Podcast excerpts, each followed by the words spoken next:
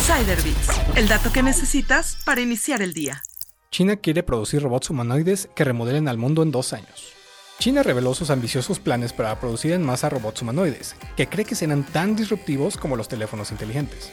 En un documento publicado en octubre de 2023 por el Ministerio de Industria y Tecnología de la Información de China, el organismo cree que para 2025 sus robots humanoides habrán alcanzado un nivel avanzado, y que estos serán producidos en masa y podrán remodelar el mundo. El documento da pocos detalles sobre cómo se alcanzará exactamente esta meta. Sin embargo, algunas empresas chinas ya se están poniendo en marcha para hacerla una realidad. Por ejemplo, la startup china Fourier Intelligence dijo que comenzaría a producir en masa su robot humanoide GR1 a finales de 2023, según el South China Morning Post. La empresa con sede en Shanghai dijo a la publicación que aspira a entregar miles de robots en 2024 que puedan moverse a 5 km por hora y transportar hasta 50 kg.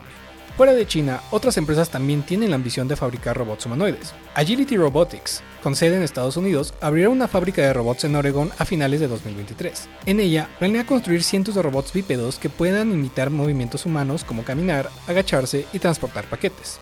El gigante del comercio electrónico Amazon también está probando el robot Digit de Agility Robotics en un centro de investigación y desarrollo cerca de Seattle, para ver cómo puede utilizarse para automatizar sus almacenes. Incluso Tesla está desarrollando sus propios robots humanoides llamados Optimus o TeslaBot. Sin embargo, todavía le queda un largo camino por recorrer antes de que esté listo para la producción en masa. Si bien los robots humanoides son una tecnología que tiene el potencial de revolucionar muchas industrias, todavía existen muchas barreras que superar antes de que puedan ser producidos en masa.